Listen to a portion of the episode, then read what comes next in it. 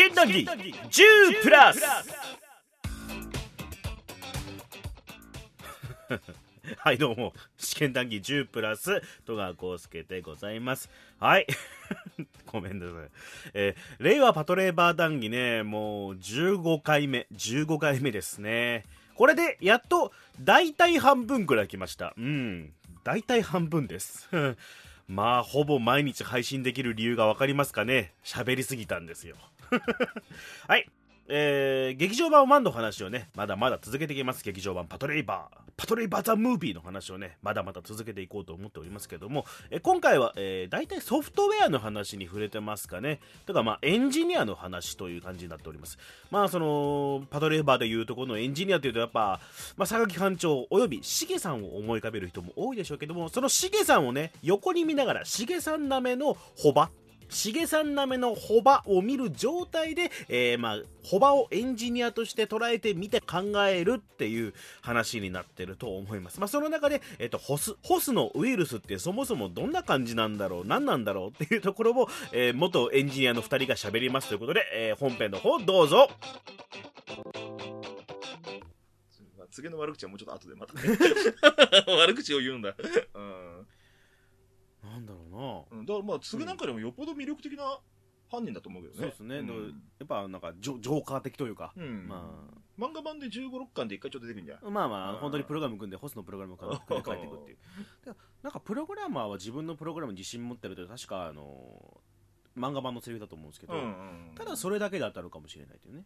こんなプログラム組んだぜってだ、誰もこれ予測できねえだろっていうのを、まあブラックボックスの中にプログラムとしておいたでえー、トロイの木馬なんて当時言葉できたてだろうし、うん、えーと、レイバーにハッキングするのが目的だけれども、えー、ホスに接触したコンピューターは全部汚染されるっていう,、まあ、とんでもないプログラムで,、でしかも OS のディスクじゃなくて学習用のエスラムに入り込んで、エスラムの内容、中身でそのレーバーを動かしてしまうって、まあ、言ってみればものすごいプログラムだと思うよ。考え,、考えれば考えるほど、う。ん、すごいプロ プログラムだと思うよ。結構さあのまあまあまあ多分これは明確に結論出してくれる人いると思うんだけど、うん、どうやって音感知するのかなと思ってさ。そこ そこね。一応マイクはあるの？考えたの、あの、レイバーの搭載してる鋭敏なセンサーがってことは、あのアスマは言ってんの、でもそれをかん例えば台風のとんでもない風に箱舟が叩かれてそこから高周波が出ました、その高周波がまあそのヨシンバの。あのバビロンあ箱舟内のレーバーを動かすのは分かる？でも地上側までその音届く？と思うけどそのレーバーの鋭敏なセンサーがっていうことじゃないですか。で頑張って考えるならばそのホスを入れ込んだ えっと OS がなんかあのセンサーをね、その音のセンサー拾う、まあ、マイクマイクですよ言ってみたら、マイクをあの過敏にするっていうプログラムをめちゃくちゃ過敏にするっていう多分集集音マイクは多分ついてるじゃん、うん、あの外のさ作業員と多分さ、まあね、それを敏感にする あの何かクラッキングをしたのではないかというふうにするしかない。ホバならできる。ホバならできる。ホバならできる。あと甲州波でやっぱ届くから。でも台風来てんだよなって思うんだよね。台風の雨とか。うんどうなんだろう。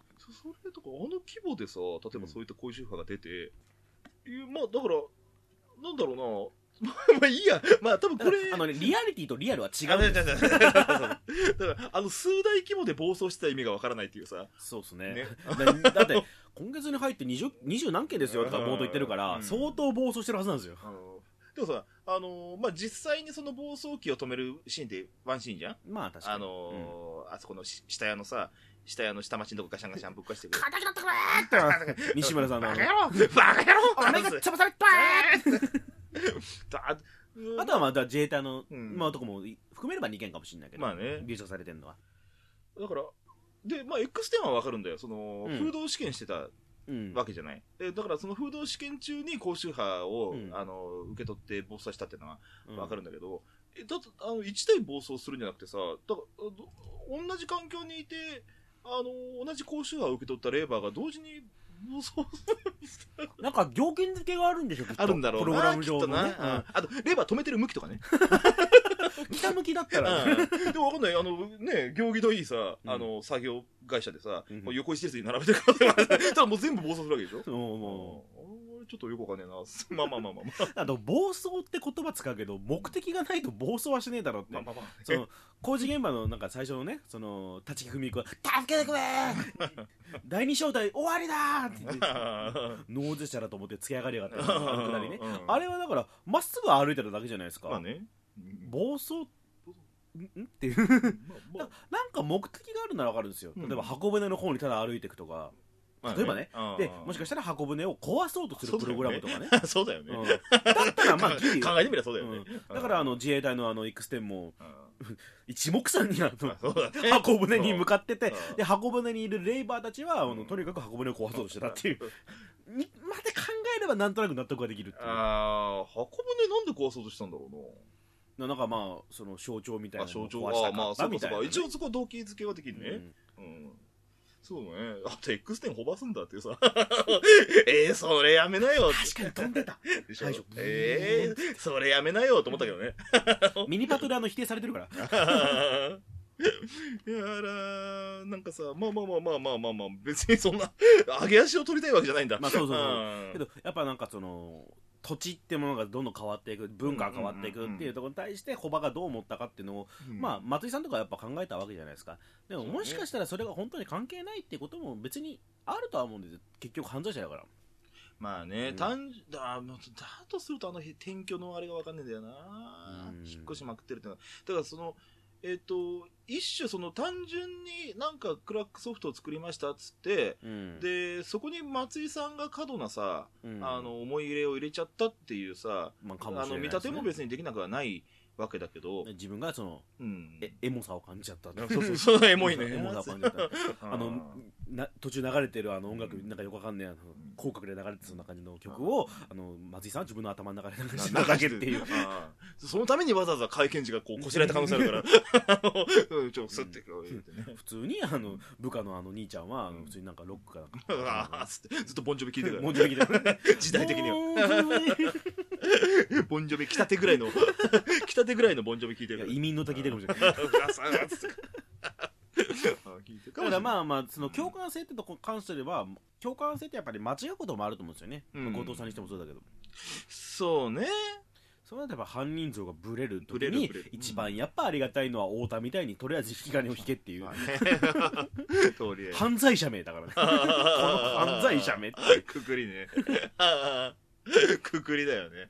もうホルスタインもさ、肉牛も同じだから、ね、松坂牛見たってホルスタイン見たって、この牛目っていう。この牛名うん、わかりやすい。やっぱそこにやっぱ楽しいのはやっぱいろんなラインが載ってることですよね。あの、うん。えー俺が好きなのはやっぱその OS を入れた入れてないの話。あれはね、あんな話もえ？俺入れてないけど？キュッパチ式の OS 問題なかったでしょ？あんな配信も入れなわけないですよ。つって。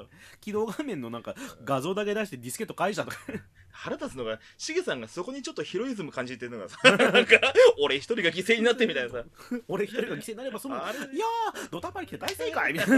あれ腹立つね。腹立つでも正しいんだよな。正しいんだよ。これがライトアップだ。うんそうなんだよ。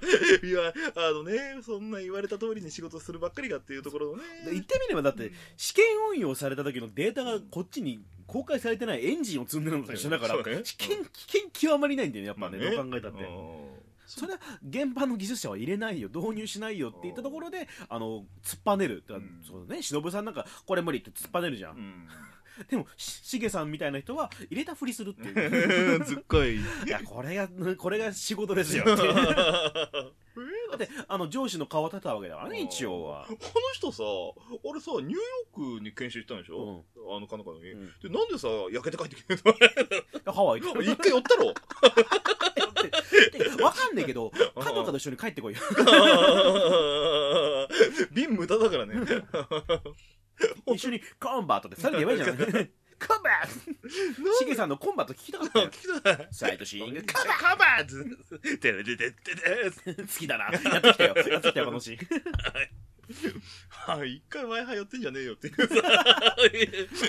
よじゃねえよあだから劇あの劇場版で好きなのはやっぱそのシリアスラインなんですよ。コメディラインなんですよ。ああのしげさんが「よ」ってやってあの、うん。アスマがずっこけるのがあの、うん。なんか不思議じゃないじゃん、まあちょっとサンデーの匂いするけどね。サンデーの匂いするこここの このチュドーンの。匂いがするルミゴの匂いだよルミックワールドの匂いするから劇パト2絶対ありえないじゃないですかよっドタって言った後にあの全ての解決をするっていうしげさんが、今まで悩んでたことをしげさんが先回りして実は解決していたという。しかもそれが全部納得できるという。しげ、さんならやるだろうなそうそうそうそう。あの今までの信頼の蓄積の結果だからね。確かにそうだっていう。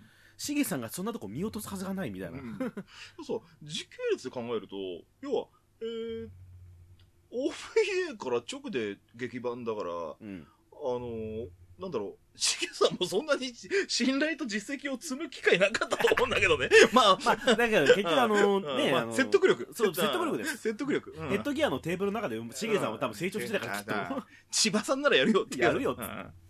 まあ基本的にあの、ハードの榊さん、ソフトウェアのしげさんみたいなイメージはあったわけね、とりあえずは。まあね、うまく機能したね。うん、結果的に。その後でね、あの、しげさんとこの下宿で、うん、まあまあそのシミュレーシングをするわけだけど、ね、憧れたよね。あのしげさんの本当ガキの頃の最高の憧れだったね。あってね。であのサーバーがあってお相撲さんがいて。お相撲さんいてね。意外となんだっけあのリリモートのなんか並列処理してるんですよねパソコンそうそうそうそうそうそう。ああれ実現したの2004年ですからね。2005年とかにあの国内で実現してることを さらってやってんですよなんか。まあ99年だからね、まあ、5年ぐらいのラグだから。まあ想像もあったろうなっていう、うんうん、アメリカとか多分成功してるから、うん。普通になんかあの特殊に多分特殊2課のサーバーですよねおそらく。2課2課うん。2課なんだけどあの何？動かしてるグラフィック自体大したことないっていうね。そうそうそうウィーンあれあん。ま変わんないねだからまあ別になんかその何？複雑な気象条件と、うん、それに及ぼすそのねレーバーの状況みたいなこうまあね、一応複雑なプログラムは動かしてるんだけどさ、うん、これ多分、これ、Windows95 でいけるんじゃないかな。何言ってんですか ?64 ギガの CD ラムがすげえって言ってたんだよ。考えてみたらだからさ。けどやっぱディテクティブ的にさあのアナログのものがあのヒントになるとやっぱやっぱ映画として楽しいよね、まあ、あの夜間がピーってなって、ね、それであのお相撲さんのあのガラスがあのバチバチですって、うん、ノアもう一回作ろ!う 基本だよね。なんだよ。なんかあの実際今さしげさんみたいな部屋住んでてさ、まあ、あんなひどくないけど、うん、あのー、まあ実際エアコンなくて窓開けっぱで暮らしてるわけですよ、うん、到底コーヒー飲む気なんだけどね。お湯沸かしてコーヒー。っていいスタートしかないけど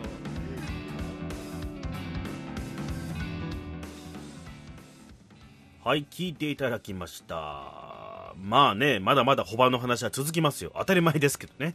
うん。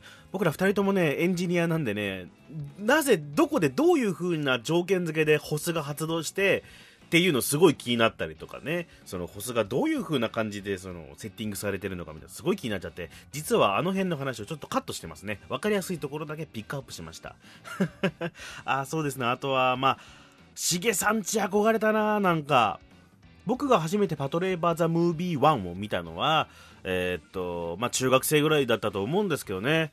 まあ、憧れたな、なんかこう、最新のマシンにね、まあ、あの当時のね、最新のマシンを持ってそれ囲まれてて、で、友達と一緒になんか作業するみたいな、すんげえ憧れたな。僕も工業高校生になりますからね、その後ね。あまあ、友達と集まって作業するっていうか、まあ、お仕事なんですけどね、あっちからしてみれば。はい、今、えっ、ー、と、パトレバーの話、まだまだ続きますよ。まだ半分ぐらいですからね。続けますけれども、ツイッターとかですね、えまあ、公式アカウントの DM とか、えまあ、他にはメールフォームとかからですね、まあ、10プラス面白いですって感想をいただきまして、本当ありがとうございます。まあ、あの、格闘ゲームに興味が出ましたとか、えー、動画見るぜになりましたとか、まあ、日暮らし懐かしいとかね、言っていただいて、本当に嬉しいです。ありがとうございます。本当に。このシリーズ始めるにあたってね、あの、パトレーバーの漫画全巻買いましたとか言ってくれてね、これ3件来てますからね、今んとこ。本当嬉しいです。あの、このシリーズが見るのが遅くなったとしても、パトレーバー漫画見た後に、できれば映画版2作ぐらい見てもらった方がいいのかななんて思ったりもしてね。まあ、ちょっとあのー、初心者向けだったり、そうじゃなかったりって、その、スタンスを明らかにしてるつもりですけれども、ちょっとシリーズごとに違うんでね、そこの方はちょっと、上手にあの、扱っていただければと思います。あの、放送ではないで、配信ですからね、上手に聞きたいところだけ聞いてもらったら構いませんけれども、まあこれからもどんどん面白いシリーズやっていくんでご期待くださいということでね。なのであのツイッターとかでの感想はあのシャープ10プラスハッシュタグは10プラスを入れてくれると、まあ、僕も見やすいし、えー、いろいろ拡散になりますのでね、あのー、よろしくお願いしますというところで。本当にありがとうございますねいつもね。一応再生数もどんどん伸びてるきてるところで。まあこれからどんどんいろんなシリーズやっていきたいなと思っていますので応援の方よろしくお願いしますというところで今日は締めます、えー、戸川浩介でした。ありがとうございます。